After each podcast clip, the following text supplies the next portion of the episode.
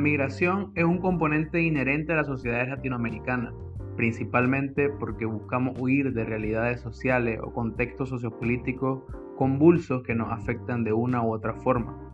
Pero muchas veces esta se narra o se comunica desde la revictimización de los migrantes y las migrantes en los países donde llegan. Nunca se cuenta cómo el sistema el que vulnera nuevamente a estas personas.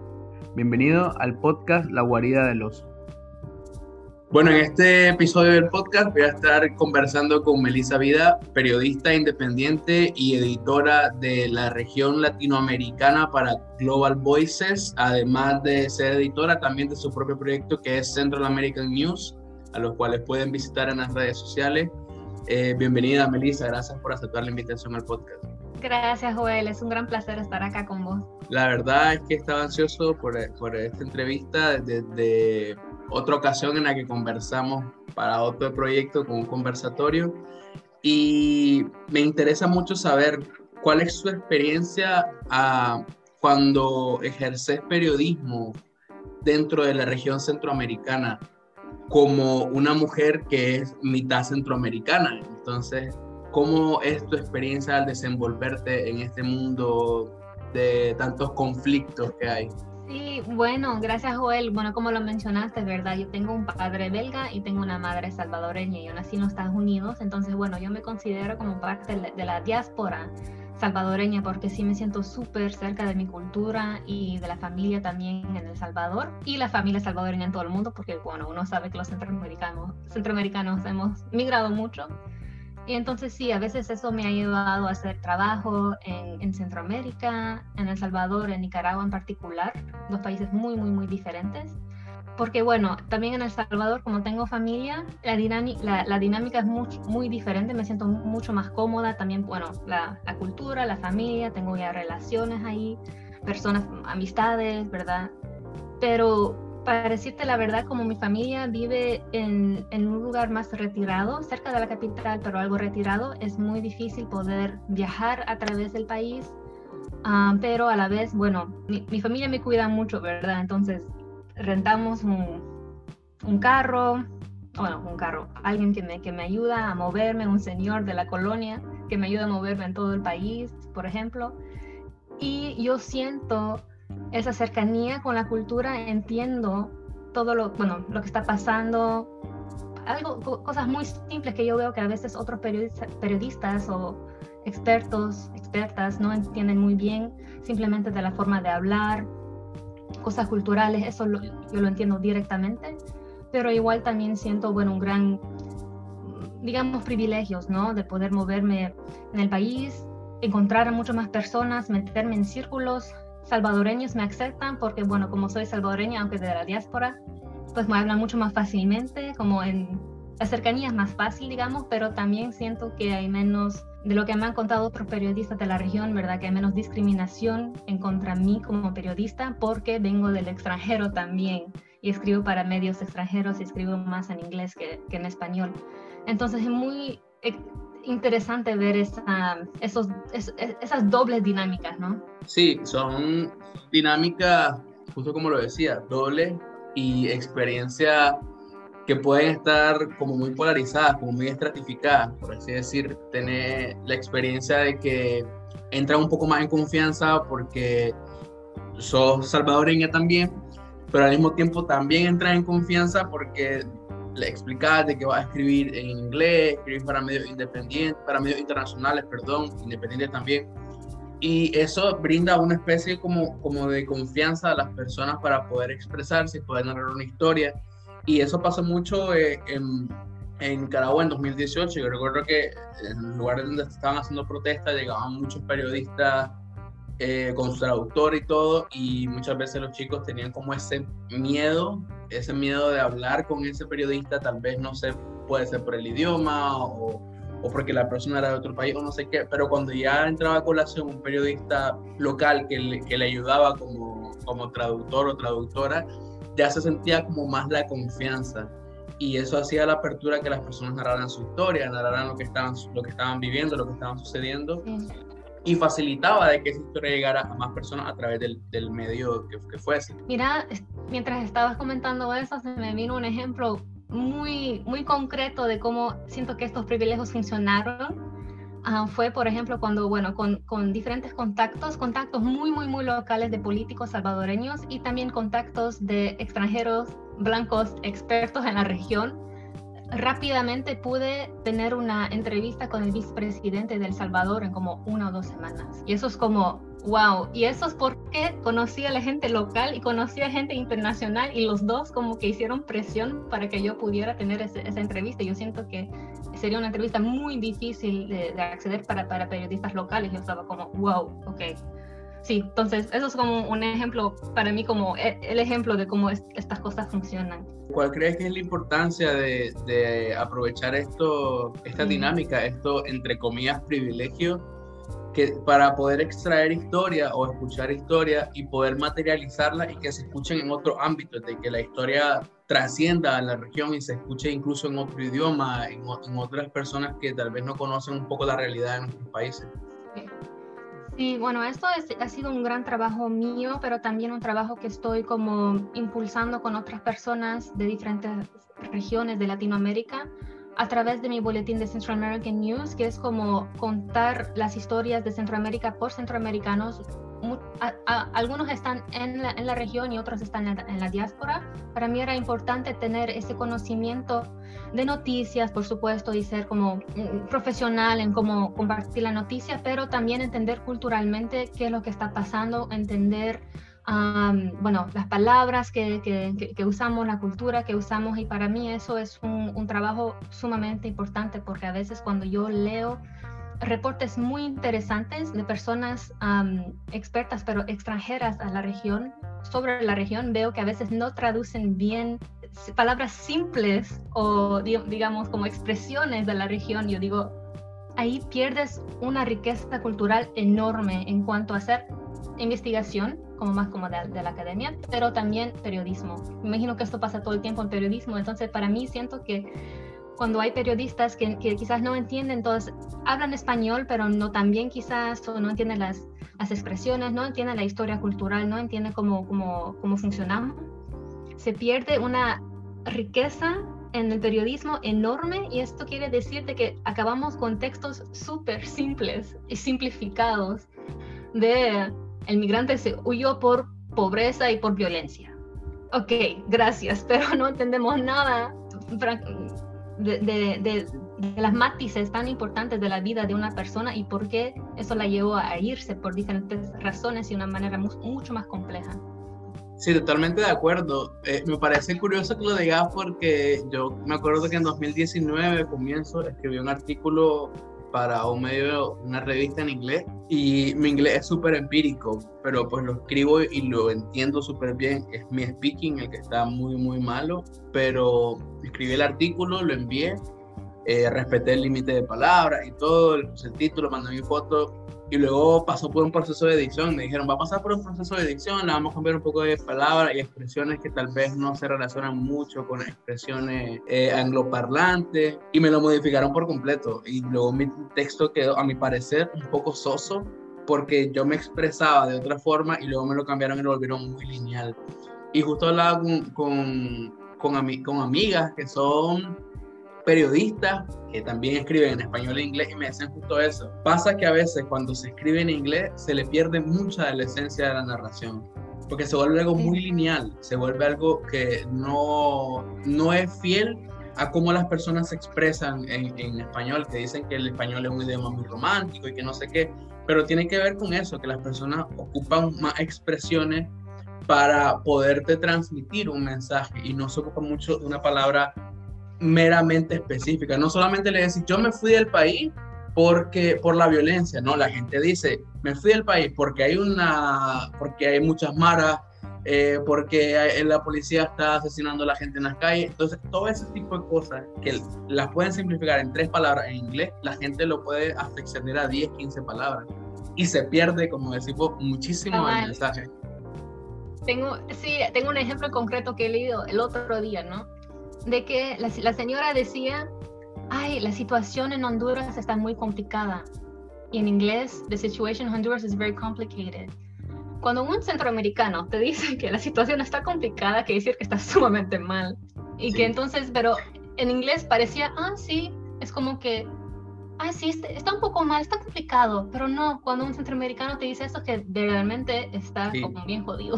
Sí, sí, sí, totalmente, porque eh, no se ocupa mucho eh, palabras tan simplistas, se usa, se usa, un, poco más, un poco más palabras coloquiales para expresar lo cotidiano. Cuando una, cuando una persona ya empieza a mencionar palabras más como conceptuales, eso significa que la cosa está peluda, que está, está muy grave, que la situación no se ve mejorar y todo. Y, y, luego, no sé, siento que se pierde mucho del, del, mensaje que se intenta transmitir y se pierde, o sea, se pierde demasiado la idea de lo que la persona quiere contar. Y eso le resta un montón al lector también, porque el lector, o sea, recibe eso, lo ve en su computadora, en su celular y mira, bueno, leo esto, esto y ok. Parece que en Honduras la situación está complicada, Complicado no es imposible, pero eso es muy diferente para, para nosotros en Centroamérica.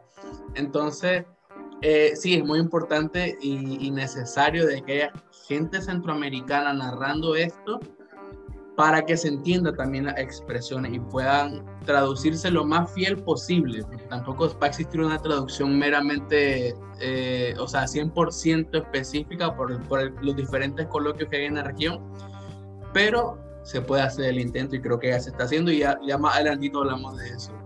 Eh, y con, en materia de ataque a la prensa, Melissa, ¿cuál es tu perspectiva de hacer periodismo sobre una región?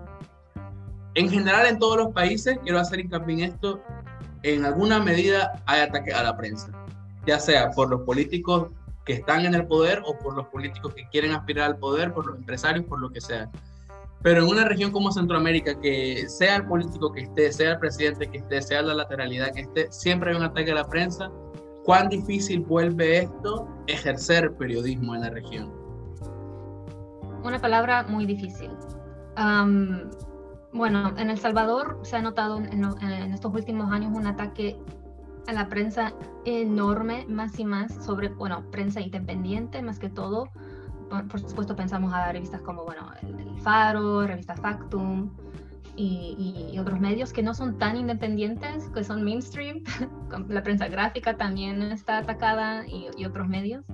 Y en paralelo, más y más medios estatales que están como tomando más y más amplitud en la, en la, población y eso pone en riesgo el periodismo de muchas formas, apagando voces independientes y incrementando voces pues pro Estado, que por supuesto apaga las voces críticas, la, democracia, francamente.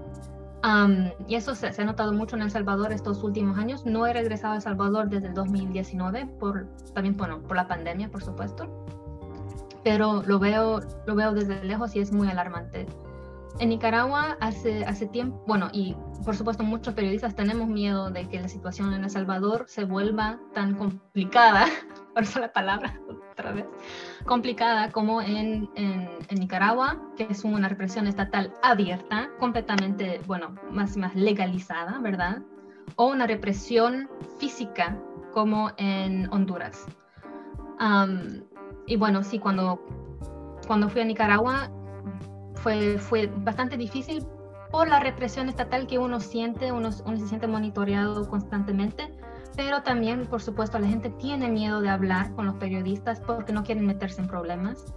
Y eso es como una doble o triple censura de una cierta forma, porque la gente no te quiere hablar porque tienen miedo y luego también vos estás como monitoreado um, en el país y entonces crea una cultura de silencio muy grande. Um, y eso como, como, como lo mencioné antes, también, bueno, yo tengo mucho privilegio de poder salir del país cuando, cuando pueda, con, el, con mi pasaporte, ¿verdad? Entonces es lo que tuve que hacer en, en, algún momento en Nicaragua porque se volvió bastante difícil la situación allá. pero sí, eso es algo que, que, se nota, pero por eso hay que apoyar a los periodistas locales que están allá apoyarles financieramente si se puede, apoyar por los clics, porque uno no, no, piensa, pero que los clics son muy importantes, porque así se, uno monitorea uh, el, el, éxito de un, de, de, un artículo, así que dale clic, dale like, compártelo porque eso ayuda de verdad a los, a, los periodistas locales para quizás tener más fondos, aplicar a, becas y cosas así. y sí, seguir lo que está pasando con los periodistas locales, las organizaciones locales, porque en, en países donde hay mucha censura legal o censura física, como lo hemos mencionado, como en Honduras, que hay peligros físicos, muchas hay, también noticias que salen por organizaciones muy locales, por asociaciones civiles, estoy pensando por ejemplo en Ofrané, que da mucha, hace como un periodismo sobre sus comunidades y es también importante apoyarlos. Y bueno, también se puede, por supuesto, apoyar a periodistas internacionales y, por, y porque como ellos tienen ese, ese, ese, privilegio del pasaporte de poder entrar y salir del país, y animarles a hacer más colaboraciones con personas locales para que esas voces locales puedan sobresalir más a nivel internacional y que no son periodismo extractivista. Sí, sí, totalmente de acuerdo. Eh, y en el contexto que actualmente vive nuestra región, yo hablo más por mi país y lo mencionaba justo ahora y lo más reciente que vimos fue que el régimen en Nicaragua confiscó hace, un par, hace más de 18 meses eh, las instalaciones de Confidencial, eh, que también es la redacción de New y, esta semana, y las instalaciones de 100% Noticias, dos medios independientes, y ahora acaba de inaugurar Casas Maternas, y en, en algo que yo describí eh, personalmente como una especie bizarra de Robin Hood, confiscar medios independientes para volverlos casas maternas en, en, un país con tanta alta maternidad también. Y es una forma de ponerse como los buenos, pero al mismo tiempo haciendo el mal. Y me quedo con palabras de Carlos Fernando Chamorro, director de Confidencial, cuando dijo el periodismo no se va a confiscar. Y eso es, es, cierto, Entonces, eso lo entienden también los regímenes, porque así como ves de que les quitan las instalaciones, pero siguen ejerciendo periodismo, lo que hicieron fue también apresar periodistas como Miguel Mora, eh, Lucía Pineda.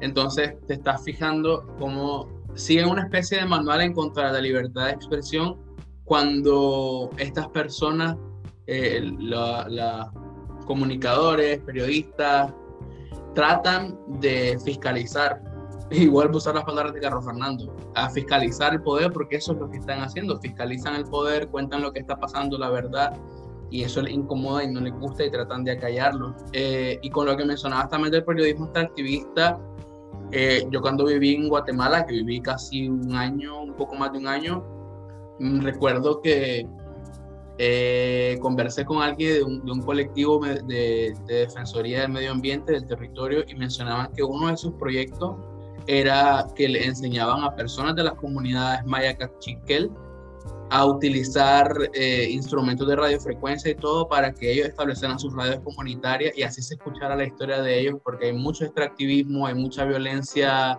estatal en las comunidades en el interior del país y mucho de eso no se sabía porque nadie llegaba hasta ahí. Entonces le enseñaron, le estaban enseñando a ellos a usar esa, esa, esa herramienta, esos instrumentos y se estaban fundando las primeras radios comunitarias que narraban lo que estaba sucediendo. Y cuando esos esfuerzos locales se unen con esfuerzos internacionales, creo que es el, el, el, punto álgido en el que puedes decir, estamos escuchando o estamos entendiendo qué es lo que en verdad pasa en los países. Y eso te lleva a entender por qué hay tanta migración. Y me parece curioso que yo estuve en Honduras para cuando inició la primera caravana migrante, que fue en octubre de 2018. Yo estaba en Honduras, recuerdo que había un, tal vez no había un, un, una convulsión social, pero sí se escuchaba mucho, o sea, en, autobuses, en los taxis, donde sea que estuviera, escuchabas la palabra migrante o caravana o Celaya. Escuchabas todas esas palabras que adjudicaban la caravana migrante a Celaya, que la, la adjudicaban la caravana migrante a Jo, y, la gente no comprendía de que la caravana migrante también era por la situación del país. Y ahí no solo habían personas de Honduras. Yo recuerdo que la caravana migrante venía con gente de Nicaragua, con gente de Haití, gente que venía de otras regiones migrando a través de Centroamérica y que iba con el objetivo de llegar a Estados Unidos. Y te das cuenta de que no comprendemos bien, o al menos las personas a nivel internacional no comprenden bien por qué hay tanta migración y consideran que solamente es por una palabra o por otra. Solo dicen violencia, economía, pero no entienden el trasfondo. Y esto me lleva a la siguiente pregunta. Recientemente escribiste un artículo para el Faro English sobre eh, solicitantes de asilo en Europa, pero solicitantes centroamericanos y centroamericanos. Eh, ¿Cuál es, eh, por así decir, qué te inspiró a escribir este artículo en primera instancia y cuál es el, como la línea eh, que le quisiste brindar a este, a este texto? ¿Qué es lo que me inspiró a escribir ese artículo? Es mi familia. Ah, porque mi familia es solicitante de asilo también. algunos fueron dados el estatuto de refugiado y otros. Y es así que yo empecé a mirar hace dos o tres años más y más las cifras, pero era más como para ayudar a mi familia al principio, porque había regresado a Bélgica desde El Salvador, fue en 2018. Yo me metí en, las cifras de Eurostat, que es la, la, Oficina de Estadísticas de la Unión Europea, y solo para mirar, porque estaba curiosa, dije, ah, ok, tengo familia que está llegando acá porque, bueno, tuvo muchos problemas de, de, violencia en, en El Salvador y quería ver si había más gente, ¿verdad? Que estaba acá, bueno, llegando. Entonces ahí descubrí que había más y más, salvadore más más salvadoreños que estaban llegando a Bélgica, en particular, por supuesto, en España también y en otros países de la Unión Europea. Y luego me metí a ver hondureños también, nicaragüenses también. Bueno, nicaragüenses un poco más tarde, ¿verdad? Como en 2018, 2019. Y mm, entonces dije, ah, ok, entonces hay algo aquí que yo siento que, que, puedo narrar como siendo, bueno, también europea y, y, y salvadoreña, porque es, por eso yo estoy como, se necesita más diversidad en, en, en, el periodismo, porque solamente porque yo estuve en esos dos mundos, que yo me interesé en eso, que yo encontré esos datos al fondo de, de un de, de una, bueno, sitio web todo, todo feito, todo no, no user friendly y dije, ¿cuántas historias estamos, no estamos viendo porque no hay suficientemente como diferentes personas en, el periodismo de otras nacionalidades, identidad de género, etcétera? Todo eso es como, wow, estamos faltando, vemos solo una parte del mundo eh, en el periodismo y hace falta muchas cosas. Bueno, entonces ahí empecé a investigar y eso ah, atrajo el, el, interés de New York Times. Entonces la primera vez que yo escribí sobre este tema de los centroamericanos que están llegando a Europa fue para el New York Times y en ese momento Bélgica estaba aceptando 97% de salvadoreños. O sea, 97% de salvadoreños que estaban solicitando el asilo en Bélgica recibían el asilo. y eso es una cosa. Hemos criticado mucho la censura en Centroamérica, pero hay censura también en Europa bastante y muchas veces los oficiales no, no, quieren hablar con los periodistas o te controlan mucho, te piden las preguntas antes, quieren que te mande el artículo antes. entonces hay muchas trabas también acá, solo para, bueno, porque siento que a veces es más fácil hablar con gente allá que acá. Sí, sí. Porque como hay muchas barreras institucionales. Bueno, entonces, unos años después, Ah, me metí de nuevo en eso porque vi que había muchas personas que estaban llegando, muchos salvadoreños. Hasta creé una página que era más, al principio, algo más cultural, que es la página Comunidad Salvadoreña en Bélgica. Y al principio era para hacer pupuseadas, ¿verdad? Y para hacer eventos culturales, porque había más y más gente que llegaba, que vendía sus pupusas y todo. Claro. Y luego me di cuenta de que, había, que hubo una gran, un gran cambio de política en Bélgica, en particular contra los salvadoreños, los casos salvadoreños, y que Ahí también me metí de nuevo en Eurostat y vi que básicamente en un año y medio Bélgica pasó de 97% de, tasa de reconocimiento a menos de 10%. Entonces lo investigué un poco más, mi familia también fue afectada por eso y muchas otras familias. Como no hay mucha representación, por lo menos pública, de centroamericanos en Bélgica, pues mucha gente me estaba hablando a mí directamente no hay muchas organizaciones latinas en Bélgica tampoco. Ahora están empezando más y más, eso es súper genial, de venezolanos, colombianos. Está, empezando. Pero sí, entonces mucha gente me estaba como hablando, Melissa, ayúdame, Melissa, ayuda legal, Entonces dije, bueno, hay que, hay que investigar eso más a fondo. con otro grupo de periodistas nos dimos cuenta de que había muchas trabas institucionales en Bélgica. Por ejemplo, una de las personas que entrevistan a los solicitantes de asilo en Bélgica confesó de que nunca tuvo una formación sobre El Salvador antes de juzgar sobre los casos salvadoreños. O sea, esta persona entrevista a las personas y luego juzga sus casos, que puede ser casos de vida o muerte, porque esa es la definición del asilo, y miró un documental antes de tomar esas decisiones. Y esto es lo interesante de, de, una perspectiva de periodista centroamericana, yo me di cuenta en la entrevista que él estaba hablando, tomó un ejemplo de personas que estaban mintiendo o, exagerando su relato y tomó el ejemplo de mi familia que estaba acá, porque yo reconocí el relato dije, wow, estaba hablando de mi prima. Y luego pude confirmar que él había juzgado el caso de mi prima y le dio un negativo. Entonces ahí yo me di cuenta del poder, pero también de la vulnerabilidad de ser un periodista que está directamente, bueno, afectado de las cosas de, las cuales tú hablas, ¿verdad?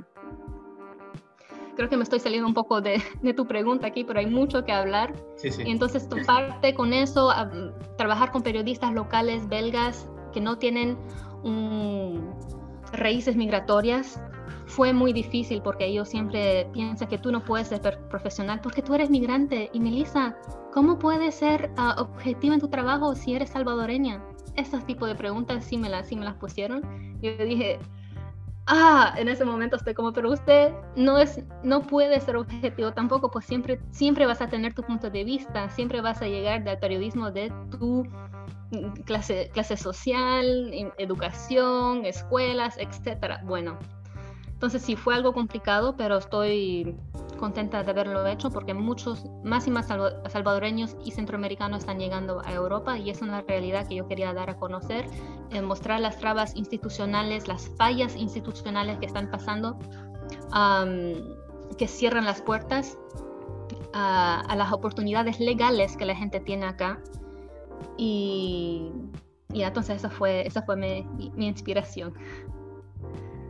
Eh, yo leí el artículo, creo que fue una de las primeras personas en leerlo, eh, cuando me lo compartiste y se lo compartí a, amistades, a ex colegas, estudiantes, eh, ex colegas actuales en el mundo de la comunicación, que yo aclaro y siempre lo he aclarado, no soy periodista, no soy comunicador, solo soy una persona muy curiosa que le gusta hablar y dar a conocer cosas pero colaboro con medios de comunicación, entonces se lo comparto a este círculo de personas y, todos quedamos de acuerdo con las personas que he hablado de que este artículo es sumamente bueno y tiene un componente que no tienen otros artículos cuando hablan de migración.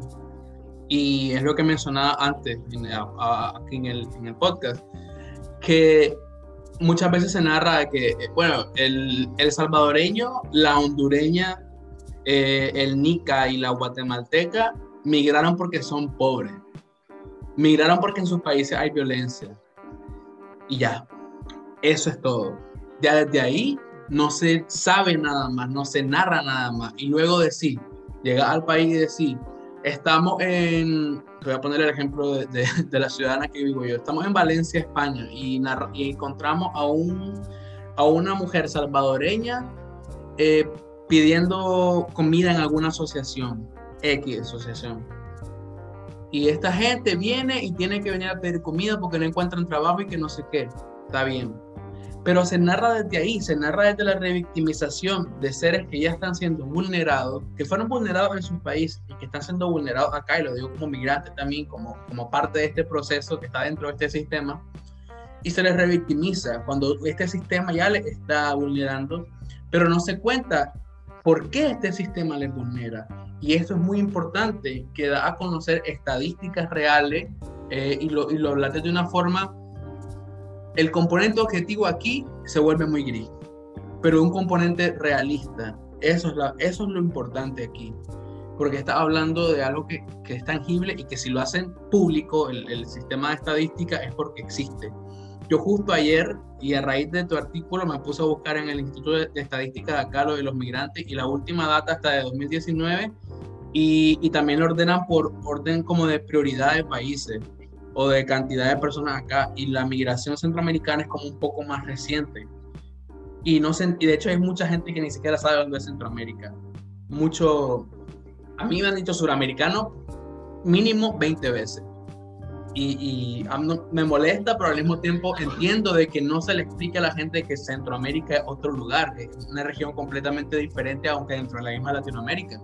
Pero y hay mucho desconocimiento de eso y parte de eso es que los medios de comunicación muchas veces narran desde la revictimización del migrante y no narran desde la realidad de que quién le está victimizando al mismo, quién está vulnerando a esas personas, qué sistema les tiene esperando. En un caso muy, muy cercano a mí, 18 meses para tener un permiso de trabajo, 24 meses para tener una respuesta para lo del asilo, o tener que esperar, si no quieres hacer el proceso de asilo, tres años para poder aplicar la arraigo son sistemas que están siendo fallidos y al mismo tiempo entender que hay personas que ni siquiera conocen tu región. Ya no hablamos de la realidad, que es difícil conocer la realidad de otros países, pero ni siquiera saben nuestra región. Y eso que me decís me llama muchísimo la atención porque pasa muchas veces de que la gente que te va a entrevistar te escucha y ni siquiera sabe dónde es tu país, ni siquiera sabe por qué estás contando todo esto. Escuchan eh, Mara y ya, y ya creen de que, de que de que la Mara es, no sé, una pandilla nada más, pero, y no entienden que es una organización criminal a, tan, a tal alta escala, o no entienden también las realidades sociopolíticas, los, los, regímenes, porque consideran de que los regímenes solo son de izquierda o solo son de derecha. Y, o sea, esto da para hablar muchísimas horas porque hay mucha falta, mucha carencia de información y mucha carencia de empatía en materia de esto. Entonces, acá en, el, en la entrevista, yo aprovecho para felicitarte por ese artículo porque a mí me gustó en lo personal, considero que mis amistades también. Y, y te pregunto, ¿cuál es la importancia de, de, narrar las cosas desde la no revictimización, sino desde la información de la realidad? Gracias, gracias Joel por esas lindas palabras. Sí, ese artículo lo escribí para, para El Faro en El Salvador para dar a conocer un, mundo real, de, porque solo, porque en los medios también centroamericanos como norteamericanos parece que solo Estados Unidos existiera, cuando hay un otro mundo. Y, y bueno, sobre la revictimización, mira, es súper interesante que me contes eso porque no fue una decisión consciente y eso creo que habla mucho desde el hecho que yo cuento las historias porque conozco íntimamente mi comunidad y sé por lo, por, lo que las cosas que están pasando, porque hablamos de eso casi todos los días, porque conozco a muchos salvadoreños acá y en El Salvador, por supuesto, pero también acá que yo veo que no vienen todos por, todos son diferentes, no hay como el salvadoreño es, oh, el salvadoreño huye por esto. No, todo el mundo tiene su vida, sus personalidades diferentes y pero hay una cosa que sí noto que hay como un enlace entre todas estas personas es cómo están viviendo una brutalidad administrativa en, Bélgica. Entonces, no importa que seas ah, gay, que seas madre de familia, que te veniste por, por transfobia, que te veniste por, por a veces amenazas del Estado Ah, del Estado, estado de, El Salvador, porque también hay historias de personas que fueron amenazadas por otros políticos en El Salvador y que tuvieron que llegar acá. Entonces, no, bueno, todo el mundo viene por sus propias razones, pero veo una...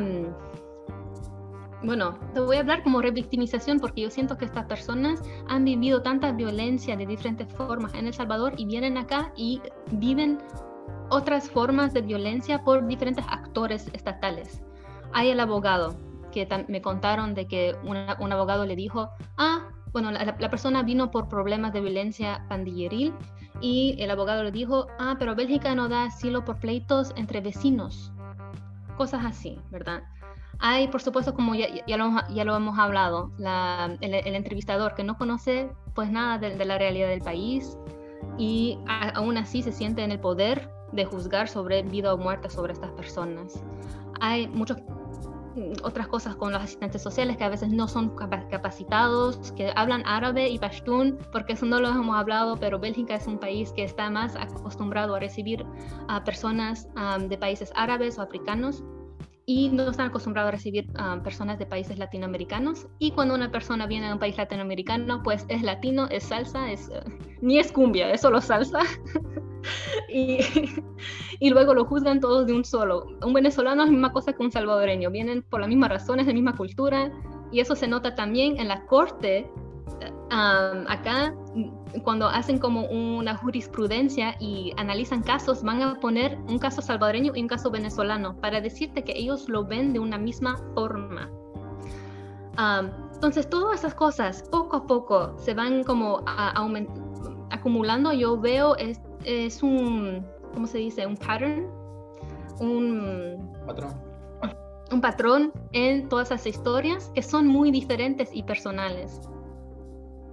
Sí, eh, y, para agregar solo un poco más, nada más tendré que agregar lo que dijiste, también con organizaciones no gubernamentales que su premisa es ayudar a las personas migrantes, a las personas solicitantes de refugio, también a veces la intención es muy buena, se cuenta con pocos medios y se hace con lo que se pueda con esos medios, pero al mismo tiempo tienes que, tenés que entender que quienes trabajen con tu organización tienen que estar un poco concientizados sobre a quiénes van a recibir yo conozco un caso muy cercano que, eh, de hecho, a mi pareja en una organización, voy a decir el nombre, fue a preguntar sobre de qué forma nos podrían, ayudar con nuestro proceso y una, una, persona que estaba en recepción de nuestra organización, ni siquiera nos dio cita ni nada, en recepción le dijo, tu caso no es fuerte porque en Nicaragua hay democracia.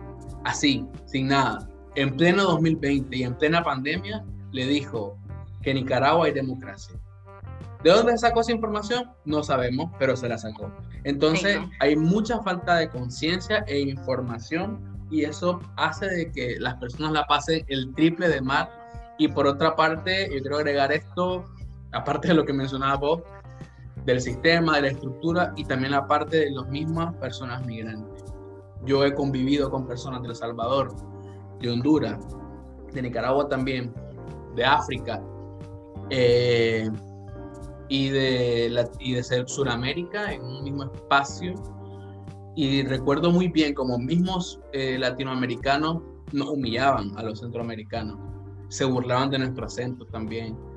Eh, y decían que éramos lo mismo, pues como el acento salvadoreño, hondureño y nicaragüense se parece mucho, se burlaban de nosotros.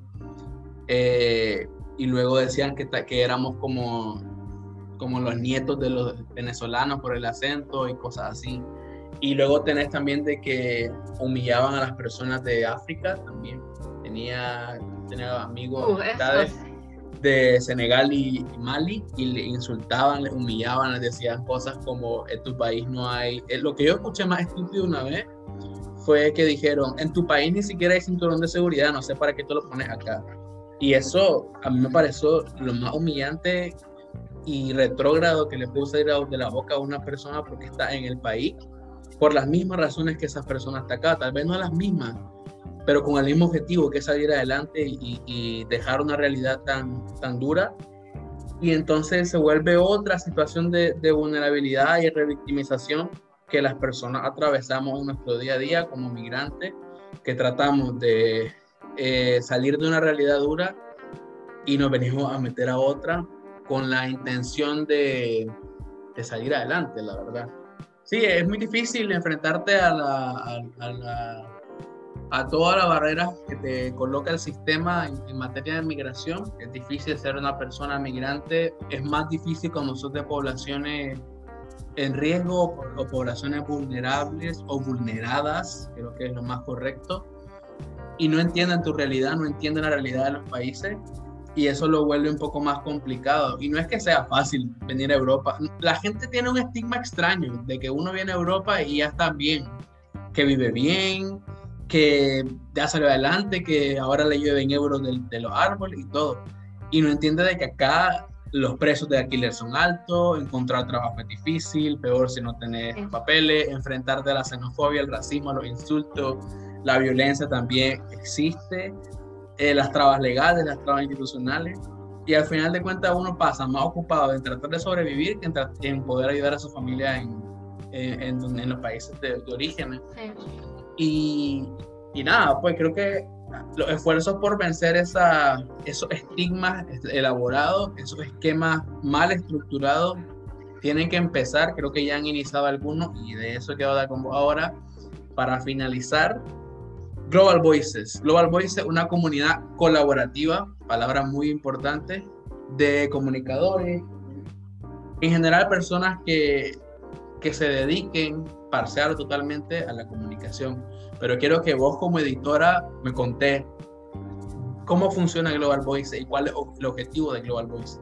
Sí, Global Voices es una plataforma de periodismo, bueno, periodistas ciudadanos, activistas, estudiantes, mm, académicos, y aquí lo importante es de saber de que cualquier persona puede escribir.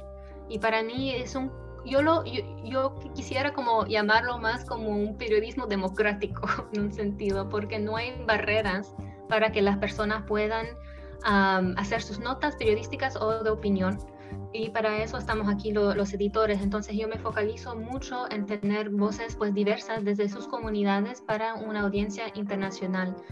Entonces me focalizo en, tener autores y autoras de toda la región latinoamericana y su diáspora a contar las experiencias vividas personalmente, opinión y también hacer notas de periodismo. Y ahí estoy, y si es algo nuevo para la persona, y ahí estoy yo para apoyar en todo lo que es edición o a, veces coescribir, porque yo quiero que todo el mundo pueda tener la oportunidad de hablar y escribir en su propia voz y que no sea yo necesariamente la que voy a entrevistar a la persona, sino que la persona ella misma va a usar sus propias palabras para contar su realidad. Entonces, para mí eso es como lo, lo, más importante en mi visión para la, para la plataforma. Sí, yo eh, he participado en un par de artículos, uno que es totalmente mío y uno que fue colaborativo con autores de la región latinoamericana. Y lo que me parece mm, mágico, por así decir, a mi, a mi palabra, es que yo escribo en español y puedo escribir en inglés, pero trato de no hacerlo. Y escribí un artículo en español sobre salud mental y las consecuencias del COVID en la misma y de repente me fijo y está traducido al inglés. Genial, yo me sentí contento. Luego veo que está en italiano, luego veo que está en urdu, luego en polska, luego en ruso. Y, y ahí te das cuenta de la importancia de colaborar con personas de todo el mundo, porque si a alguien le gusta lo que escribiste y dice, bueno, esto es necesario que se lea en, otros en otros lugares y para eso necesita romper la barrera del idioma. Yo conozco a alguien que escribe, que escribe que traduce español-inglés y luego esa otra persona que traduce inglés-italiano, otro de inglés a urdu y lo que sea. Y ves cómo eso llegó a traducirse a 10 idiomas diferentes. A mí, me dejó impactado. O sea, para mí, que alguien que esté en Polonia pueda leer lo que yo escribí, me parece espectacular. Me parece algo, un esfuerzo sumamente genial, sumamente autogestionado y colaborativo, que es muy importante más en los tiempos que vivimos, donde ya hay que ir a aprovechar los medios digitales para romper las barreras del idioma, las barreras de distancia. Y, no me resta más que, que, continuar colaborando en la medida que pueda, escribiendo cuando pueda también, sobre temas que yo domine, porque tampoco voy a hablar de cosas que no sé. Y seguir mandando un mensaje y participando en esta comunidad que me parece sumamente importante porque también se vuelve una familia. Eh, recuerdo que organizé un, un, conversatorio con La Lupa cuando hablamos con alguien de Uruguay, México y Bolivia para hablar de los retos del periodismo en la región y fue con colaboradores y autores de Global Voices. Y fue súper interesante ver la diversidad eh, que hay en una, en una plataforma cuando hablan de forma independiente. Y es genial que se agrupen tantas ideas, tantas líneas editoriales, tantas líneas de opinión también y se vuelve una oportunidad para dar a conocer a personas que escriban muy bien pero no tengan eh, como esas plataformas para poder publicar su trabajo, incluyendo también personas que sean fotógrafas y fotógrafos. Yo creo que es muy importante también hacer un llamado a todas aquellas personas que, son, que, que toman fotografía de realidades sociales, políticas, culturales diarias en sus países y tal vez no saben no publicarlo, a que Global Voice es una plataforma en la que se puede también colaborar con artículos de esa línea y, dar a conocer también su trabajo porque es muy importante. Sí, no, como lo, lo, lo, explicaste súper bien, también tenemos una gran comunidad de traductores y traductoras, una comunidad uh, por región y también comunidades transversales por personas que están interesadas en todo lo que es, por ejemplo, derechos de la mujer, que ahora hay como grupos en Signal, hay grupos en Telegram, y entonces hay como una retroalimentación constante. Y bueno, sí, es una comunidad que bastante abierta y se puede conocer a personas del mundo entero y eso te lo juro, es muy interesante. Y bueno, es una comunidad voluntaria, entonces eso es, importante notarlo. Aparte cuando tenemos proyectos específicos, pero yo siento de que es que lo que pasa es que Global Voices empezó como un blog colaborativo así fue, como empezó como hace 15 años como un blog colaborativo y luego fue básicamente nosotros el trabajo de los editores es poder hacer que todos los, los artículos que la gente quiera publicar pueda hacerse como de la manera más entendible y comprensible para una audiencia internacional y que sea verificado también. Entonces, nosotros les damos como ese apostillado, si quieres, pero si no, todo el mundo puede, puede escribir y, y contribuir. Sí, sí, claro, es que eh, ya para cerrar el tema también, todo el mundo puede ponerse a escribir una cantidad de palabras, plantear su opinión, eh, hacer una investigación también, porque eso lo hacemos mucho las personas en la universidad también. Pero también falta esa apertura a publicar a autores y autoras por así decir, emergentes, jóvenes, que tal vez no son periodistas per se. Yo no soy periodista, lo vuelvo a aclarar, y me han publicado diferentes revistas y medios de comunicación independientes, porque tal vez eh, lo que quiero transmitir suena interesante o, suena como una propuesta a la que hay que tomar en cuenta y falta esa apertura por parte de muchos medios a, autores y autoras emergentes. Y creo que Global Voice es una plataforma que brinda esa facilidad y esa oportunidad a que las personas puedan difundir su trabajo, que, que es trabajo al final de cuentas. Lo hagas como hobby, no lo, lo, lo hagas como profesión, es, es, un trabajo que lleva horas de, de esfuerzo, horas de empeño y también es cierto que no vamos a vivir esperando de que todo el mundo nos reconozca nuestro trabajo, pero siempre es bueno reconocerle a las personas de que hacen un buen trabajo con lo que escriben, de que su mensaje tiene un contenido eh, interesante para diversas personas, porque al final de, de cuentas lo que yo escribo a alguien le puede parecer tonto, pero a otra persona le puede parecer genial. Y eso pasa, o sea, mientras más diversidad haya, a más personas llega. Por favor, por favor, métense a escribir, métense a escribir. Por eso, si, si están empezando um, y si vienen de no importa si eres mecánico o mecánica durante el día, si quieres escribir algo, aquí te damos un apoyo institucional para que seas publicado. Y también, bueno, comunidades indígenas también súper bienvenidas. Eh, eh, trabajamos mucho con comunidades indígenas también en, Latinoamérica. Estamos trabajando para tener más lazos también con comunidades afros en Latinoamérica para tener más diversidad y más, porque es así como uno puede entender el, el mundo mejor. Sí, sí, completamente. Eh, Melissa, pues creo que eso sería todo con la entrevista de hoy. Eh, nuevamente agradecerte por que hayas aceptado participar en este nuevo proyecto que estoy llevando a cabo. Eh, invito a las personas también de que lean el artículo de, de Melissa, lo voy a poner en la descripción del podcast para el Faro English, está muy completo, muy interesante. También sigan Global Voices, a Central American News, anímense a escribir también. Eh, porque es muy importante que nunca, nunca nos cerremos a las posibilidades y a las oportunidades. Y nada, agradecerte, desearte que estés bien, felicitarte por tu trabajo y enviarte un fuerte abrazo a la distancia. Que no estamos tan lejos, pues, pero, pero igual estamos un poquito separados. Ay, gracias Joel, gracias por mucho por tenerme en tu programa, estás haciendo un trabajo fenomenal. Un abrazo desde Bruselas. Si llegaste hasta acá y te gustó la entrevista, te invito a que colabores con este proyecto compartiendo la misma y siguiendo en nuestras redes sociales. Arroba la guarida pod en Twitter, arroba guarida del oso podcast en Instagram y Facebook. Mi nombre es Joel Herrera y ha sido un placer estar compartiendo con todas y todos ustedes. Hasta la próxima.